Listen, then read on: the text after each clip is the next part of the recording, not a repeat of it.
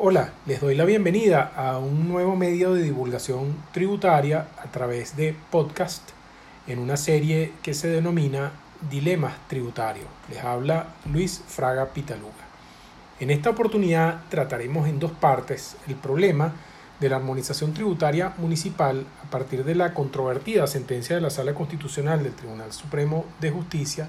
número 0078. El 7 de julio de 2020, la Sala Constitucional del Tribunal Supremo de Justicia dictó la famosa decisión 0078 eh, y a través de esta pretendida medida cautelar que no es tal, la referida sala decidió suspender por el lapso de 90 días la aplicación de cualquier instrumento normativo dictado por los consejos municipales y consejos legislativos de los estados que establecieran algún tipo de tasa o contribución de naturaleza tributaria, así como cualquier decreto o acto administrativo de efectos generales dictado con la misma finalidad por los alcaldes o gobernadores. Eh, decidió además ordenar al vicepresidente sectorial del área económica y, y ministro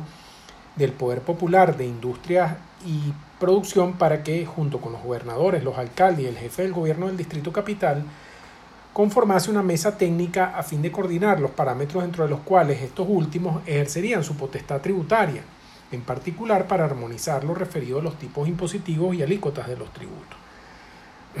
y en tercer lugar, le ordenó al vicepresidente sectorial del área económica y ministro del Poder Popular de Industrias y Producción que presentase un informe detallado de las actuaciones desplegadas en ejecución de eh, la sentencia. Es decir, mediante una supuesta medida cautelar, la Sala Constitucional del Tribunal Supremo de Justicia suspendió por un lapso de 90 días nada menos y nada más que el ejercicio del poder y las potestades tributarias en la totalidad de los estados y de los municipios existentes en el país. Tan solo tres días después de dictada esta sentencia, es decir, el 10 de julio de 2020, fuimos amablemente invitados por Universita Fundación para exponer nuestras consideraciones sobre esta decisión aunque a la fecha de hoy esta conferencia ha sido escuchada por casi 3.000 personas, creo que es importante recordar lo que se dijo en su oportunidad. En primer lugar, expresamos que tal vez el propósito de la decisión pudiera haber sido loable, pues la armonización y la coordinación del sistema tributario es desde luego una necesidad.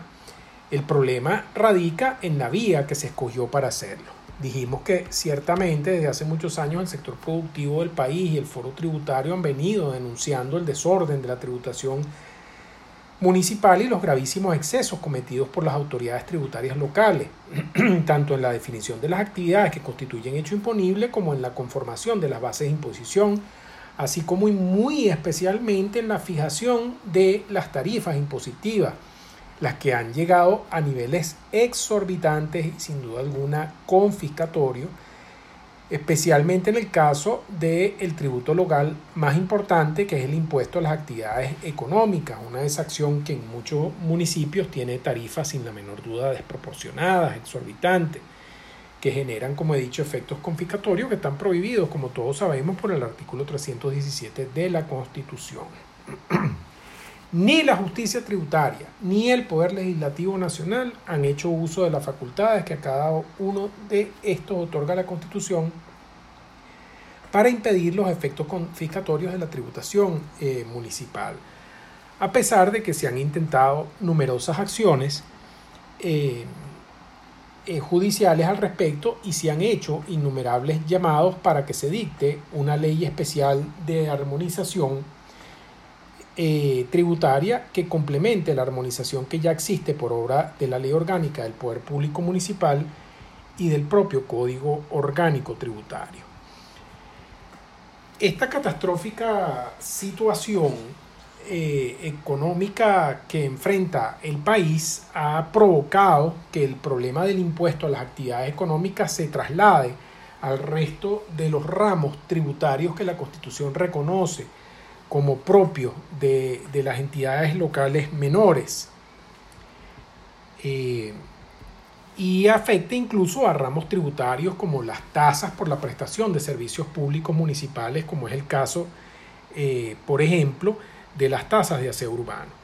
Dijimos en su momento que la Constitución arbitra los mecanismos para coordinar y armonizar el sistema tributario, poniendo orden a la compleja interrelación entre los distintos poderes y potestades tributarias y de eso son claros reflejos las previsiones constitucionales contenidas en los artículos 155, eh, perdón, 156.13, 159, 164 y 169 de la Constitución. Y dijimos también que armonización y coordinación, o que esa armonización y coordinación debía hacerse respetando dos principios fundamentales. En primer lugar, que la economía del país es una sola y en segundo lugar, que una sola es la capacidad económica de los contribuyentes. Ante la inexistencia de, una ley especial de armonización y coordinación de los distintos poderes tributarios que, que interactúan en el sistema tributario venezolano, la Sala Constitucional del Tribunal Supremo de Justicia decidió actuar, pero esa actuación es contraria a la Constitución y a las leyes de la República. A partir de, esta decisión 0078 y en acatamiento de su dispositivo, los llamados alcaldes bolivarianos celebraron el Acuerdo Nacional de Armonización Tributaria Municipal. Y si la situación anterior ya no fuera bastante grave, ahora se ha dictado la sentencia número 118 del 18 de agosto de 2020, donde la Sala Constitucional del Tribunal Supremo de Justicia ordena a todos y cada uno de los alcaldes que suscribieron el Acuerdo Nacional de Armonización Tributaria Municipal adecuar a lo establecido en el referido acuerdo sus ordenanzas municipales relativas a los eh, tipos impositivos y las alícuotas de los tributos inherentes a, las actividades económicas de industria y comercio eh, índole similar y los atinentes a inmuebles urbanos y periurbanos y obliga también a los alcaldes que no participaron en este acuerdo a que se adhieran al mismo. Vamos entonces a analizar estas dos decisiones y el aludido acuerdo. Con respecto a la sentencia 0078, el primer análisis que hay que hacer desde luego es constitucional y tiene dos vertientes. la primera vertiente atañe a la distribución del poder tributario entre los distintos niveles políticos territoriales y requiere responder a la pregunta de si la Sala Constitucional del Tribunal Supremo de Justicia puede suspender cautelarmente el ejercicio del poder y las potestades tributarias de la totalidad de los estados y municipios del país. La realidad es que la Constitución ha dotado de autonomía y poder tributario a los estados y los municipios con las limitaciones directas e indirectas que dimanan de la propia Constitución. Y de acuerdo con el artículo 164.4, es competencia exclusiva de los estados la organización, recaudación, control y administración de los ramos tributarios propios según las disposiciones de las leyes nacionales y estatales. Por su parte, el artículo 168.3 de la Constitución deja claramente establecido que parte esencial de la autonomía tributaria municipal comprende la creación, recaudación e inversión de sus ingresos, y sus ingresos, según el artículo 179.2, están constituidos, entre otros, por los impuestos, tasas y contribuciones allí señalados. La autonomía tributaria supone la posibilidad naturalmente de dictar y aplicar normas creadoras de tributos en los ramos tributarios asignados por la Constitución. De modo que el poder nacional no está facultado para coartar el ejercicio de los poderes y potestades tributarias estatales y municipales, porque armonización y coordinación no es, como hemos dicho antes, injerencia, control o intervención. Tampoco la Sala Constitucional del Tribunal Supremo de Justicia tiene facultad alguna para suspender cautelarmente el ejercicio del poder y las potestades tributarias de la totalidad de los estados y municipios que vertebran el Estado venezolano. Porque como dije antes, ese poder y las potestades tributarias de los estados de la federación y de los municipios encuentran limitaciones directas e indirectas en la propia constitución y en las leyes nacionales a las que ésta se refiere en sus artículos 156.13 y 168. Fuera de las limitaciones explícitas a que alude el artículo 183 de la Constitución y de las implícitas, no hay ni se pueden eh, crear otras limitaciones generales y menos aún a través de decisiones judiciales, ni definitivas ni de naturaleza eh, cautelar.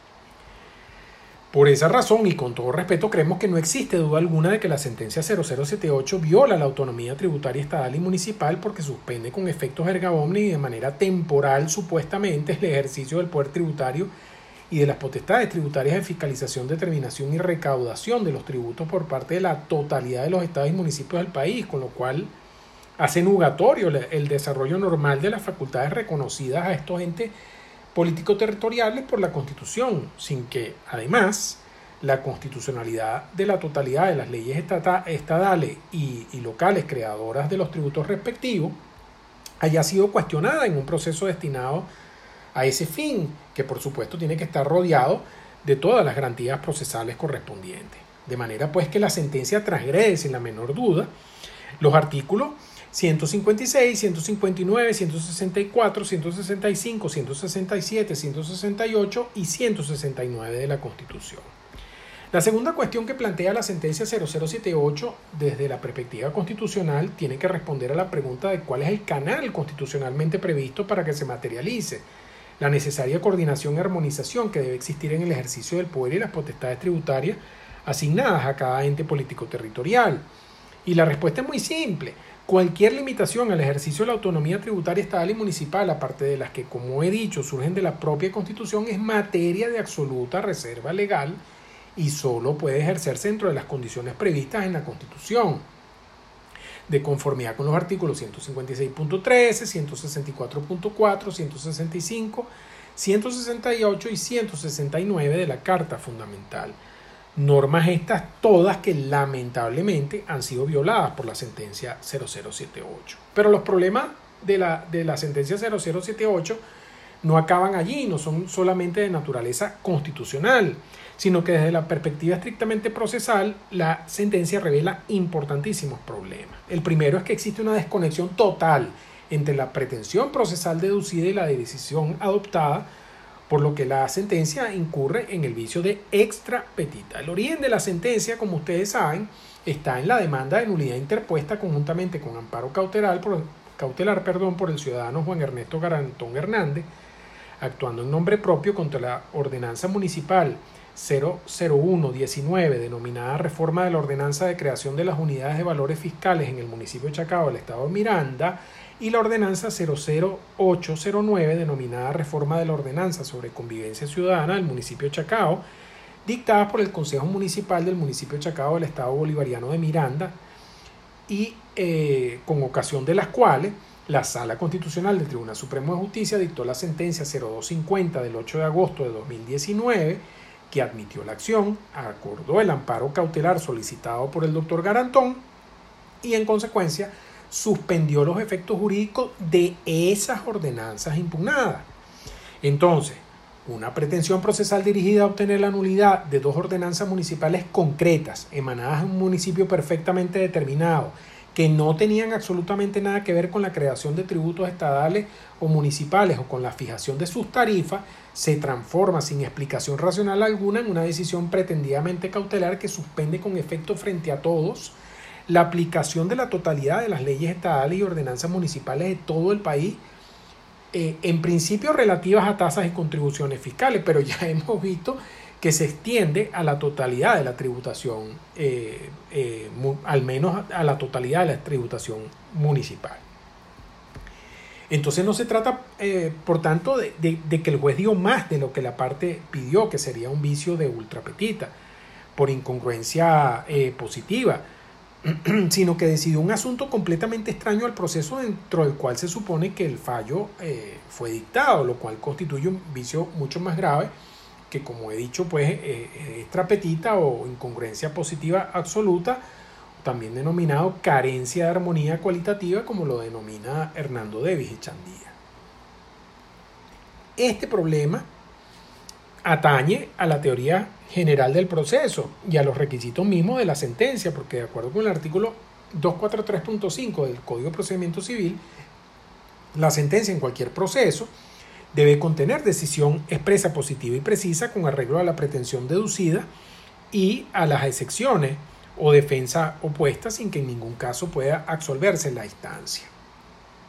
Es cierto que el juez constitucional como intérprete y garante de la Constitución tiene amplios poderes inquisitivos que le permiten ir más allá de la pretensión procesal deducida en el proceso constitucional, pero esos poderes inquisitivos desde luego no suponen que puede existir un, absoluto desapego y, un desconocimiento del principio expositivo total, pues al punto de resolver algo completamente distinto al tema de decidendum, porque en este caso el problema no es ya el principio dispositivo, sino la paladina falta de congruencia de la decisión y su ajenidad con respecto al proceso que se está sustanciando. Entonces, en el caso concreto no existe una conexión lógica y coherente entre la pretensión planteada y la motivación del fallo, ni tampoco entre estas dos y la dispositiva de la decisión. Se, se, reemplaza así la, la causa petendi o la pretensión procesal deducida por una resolución que nadie pidió. Y es importante señalar que la pretensión procesal solo la puede cambiar quien la ha presentado, no el juez. El juez acuerda o rechaza la pretensión procesal, pero no puede cambiarla ni decidir con fundamento en una pretensión procesal que no existe. En segundo lugar, recuerden ustedes, como decía el legendario profesor de la Universidad de, Florencia, Piero Calamandrei, que las medidas cautelares concilian las dos exigencias de la justicia, que son la celeridad y la ponderación. Porque él decía, entre hacer las cosas pronto pero mal o hacerlas bien pero tarde, las medidas cautelares piensan sobre todo en hacerlas pronto, dejando el problema del bien y del mal a las reposadas formas del proceso. Entonces, la tutela cautelar no busca ni puede determinar quién tiene la razón en el proceso. En realidad, en, el incidente cautelar, el, juez tiene prohibido si quiere intentar semejante determinación sin que el proceso haya transcurrido en su totalidad. Las medidas cautelares no existen ni se conceden para otorgar o reconocer la, razón a quien las pide. Eh, su, razón de ser es la, es la protección procesal, provisional, perdón, y, urgente de un derecho, una, una situación jurídica o un interés legítimo en disputa, pero sin poner fin a la disputa, porque eso corresponde a la sentencia de fondo o a las partes a través de fórmulas autocompositivas. Pues. Entonces, toda medida cautelar, sin importar la naturaleza del proceso donde se concede, tiene unos presupuestos procesales para, para su procedencia y aquí en este caso esos presupuestos procesales también han sido soslayados. Lo primero que hay que decir aquí es que las medidas cautelares son instrumentales con lo cual se quiere significar que ellas nunca son un fin en sí mismas ni pueden aspirar a convertirse en definitivas. Y además, las medidas cautelares se constituyen en auxilio, en, una ayuda para, garantizar el resultado útil de la sentencia definitiva y principal, que es la sentencia eh, de, fondo. Entonces, aquí vienen dos preguntas que en mi opinión resultan eh, eh, devastadoras para, para, la sentencia 0078. ¿Cuál es la sentencia definitiva a la cual está subordinada la sentencia interlocutoria cautelar dictada por la Sala Constitucional?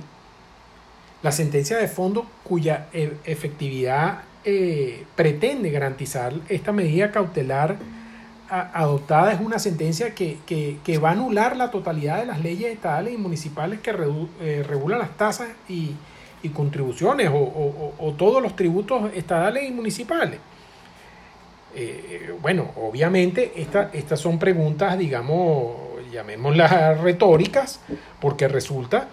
eh, que no existe un proceso cuya causa petendi sea la nulidad de la totalidad de las leyes estatales y ordenanzas municipales creadoras de tasas y contribuciones. La verdad es que esta, esta no es una sentencia cautelar dictada dentro de un proceso contra las leyes estatales y municipales creadoras de tasas y contribuciones, porque ese proceso no existe. Es una medida cautelar que, que, que en definitiva se ha convertido en un fin en sí misma y, y, por tanto pareciera que no es cautelar sino de fondo, porque su objetivo, el, cual ya ha quedado en evidencia, es forzar a los estados y a los municipios a subordinar la fijación de sus tarifas impositivas a las órdenes e instrucciones impartidas por el Ejecutivo eh, Nacional cuando tal cosa solo podía materializarse a través de una ley dictada por la Asamblea Nacional. El tercer problema procesal, tan grave o, más grave que los dos anteriores, es que esta ha sido una decisión dictada sin proceso, como, como, como se ha visto, porque no, no, no, se ha garantizado el derecho a la defensa de los afectados, que son los estados de la federación y los municipios, y, y que no eran parte en el juicio antes de la, de la decisión, pero, pero tampoco han sido llamados a él para que se hagan parte y se han oído. Es verdad que las medidas cautelares pueden dictar sin audita aparte, como consecuencia de su, naturaleza urgente, provisoria e instrumental, especialmente en, el ámbito de un proceso constitucional, donde la protección anticipada de la Constitución es siempre urgente eh, por antonomasia, por definición, pero resulta que, que aún en ese caso debe darse siempre y en, todo, y, en todo momento una oportunidad para que el afectado por la medida cautelar defienda sus derechos e intereses. Eso, nada de eso ocurrió en este caso, donde la sentencia supuestamente cautelar, que en realidad, como hemos visto, pareciera una sentencia definitiva, no habría una articulación probatoria para escuchar a los entes políticos territoriales eh, eh, menores afectados por una medida que los priva de una parte sustancial de sus ingresos, nada menos y nada más. El tercer y último ángulo desde el cual puede examinarse esta decisión es el tributario. Entonces ahí lo primero que hay que decir pues es que eh, em, no tiene que ver con la aplicación al caso concreto de algunos de los principios que gobiernan el sistema tributario previstos en los artículos 316 y 317 de la Constitución cuya vigencia se invoca ahora como justificación de lo decidido cuando han sido y siguen siendo sistemáticamente ignorados con respecto a la legislación tributaria nacional que tiene años violando tanto el artículo 316 como el 317 de la Constitución en diferentes leyes, reglamentos y actos administrativos de carácter general y particular, así como a través de actos que no existen en nuestro ordenamiento jurídico, como estas leyes dictadas por, por la llamada Asamblea Nacional Constituyente. La triste realidad es que la justicia constitucional y la justicia eh, tributaria han ignorado, puesto de lado sistemáticamente la aplicación de los principios de capacidad contributiva, no confiscatoriedad y coordinación y armonización tributaria como mandatos de imprescindible cumplimiento para la protección de la economía nacional y la elevación del nivel de vida de la población, que como ustedes saben son fundamentos del sistema tributario nacional, y esa lenidad ha sido especialmente manifiesta con respecto a las leyes tributarias nacionales. El segundo aspecto de naturaleza tributaria que merece ser tratado atañe al alcance de la decisión en cuanto a los remos tributarios afectados, aunque, aunque la, sentencia adolece de una eh, imprecisión eh, técnica porque se refiere a tasas y contribuciones,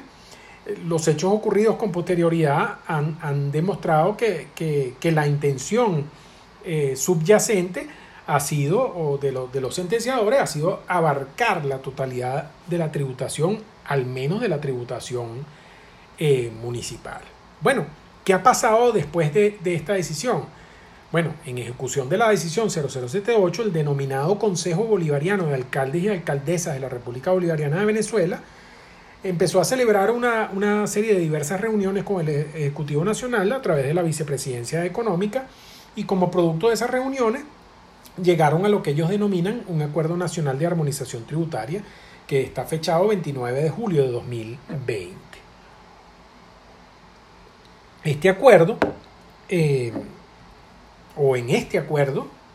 el, Consejo eh, decide, primero, ratificar el apoyo al Poder Ejecutivo Nacional en la disposición de coordinar con los distintos niveles de la Administración Tributaria mesas técnicas para cumplir los objetivos del Plan de la Patria en materia de estandarización, armonización y coordinación tributaria en el marco del Estado democrático, social, de derecho y de justicia con carácter federal descentralizado. En segundo lugar, dar continuidad y aceleración de manera disciplinada y con alta conciencia política a las mesas técnicas que ha ordenado el Tribunal Supremo de Justicia a través de la sentencia 0078 en materia tributaria. En tercer lugar, crear un registro único de contribuyentes municipales para evitar la doble tributación del sector industrial y verificar cualquier declaración presentada en una alcaldía como declarada y pagada en otra. Cuarto, eh, señalan los alcaldes que consideran prohibido el cobro de tributos en moneda extranjera y que entonces adoptan el petro como unidad de cuenta para el cálculo dinámico de los tributos y sanciones cobrando exclusivamente a partir de su equivalente en bolívares soberanos. Luego, dicen que se debe simplificar el clasificador único de actividades económicas de industria, comercio e índole similar con alícuotas mínimas y máximas. En sexto lugar, deciden aprobar y asumir perdón, la tabla de valores de la, de la construcción y de la tierra que se aplica para los avalúos catastrales empadronamiento catastral, permisos de construcción, constancias ocupacionales, así como la determinación del impuesto a los inmuebles urbanos y periurbanos según la zona y el tipo de construcción. Por supuesto, esto, es algo que va a afectar el impuesto a los grandes eh, patrimonios. En séptimo lugar, crear un servicio de asesoría, acompañamiento y estándares de certificación para la creación y actualización de los sistemas virtuales y digitales de la administración tributaria de las alcaldías del país. Bueno, este, este acuerdo eh, merece eh, varias consideraciones. En primer lugar, no es un acuerdo nacional. Ya, ya por ahí comenzamos mal, pues no ha sido celebrado por la totalidad de los municipios del país, sino solo por aquellos afectos al gobierno, pues, o, que se autodenominan eh, alcaldes bolivarianos, etc. El acuerdo no tiene fundamento en la Constitución, sino en el llamado Plan de la Patria y en el artículo, y supuestamente en el artículo 162 de la Ley Orgánica del Poder Público Municipal que tampoco es verdad, porque, porque para que eso sea así tienen que intervenir todos los municipios. Pero además el acuerdo revela de manera explícita en su cláusula segunda que está subordinado a una disciplina, que no la vamos a calificar de partidista, pero bueno, una disciplina que no, no sé exactamente a qué se refiere, y que ellos mismos señalan que tiene una orientación política. Luego, no está representado ni en las mesas de trabajo ni en el acuerdo al que se tilda de nacional el Poder Legislativo Nacional, que es el único órgano del poder público del Estado venezolano que tiene la competencia constitucional para dictar la legislación destinada a garantizar la coordinación y armonización de las distintas potestades tributarias, definir principios, parámetros y limitaciones, especialmente para la determinación de los tipos impositivos o alícuotas de los tributos estatales y municipales, así como para crear fondos específicos que aseguren la solidaridad interterritorial,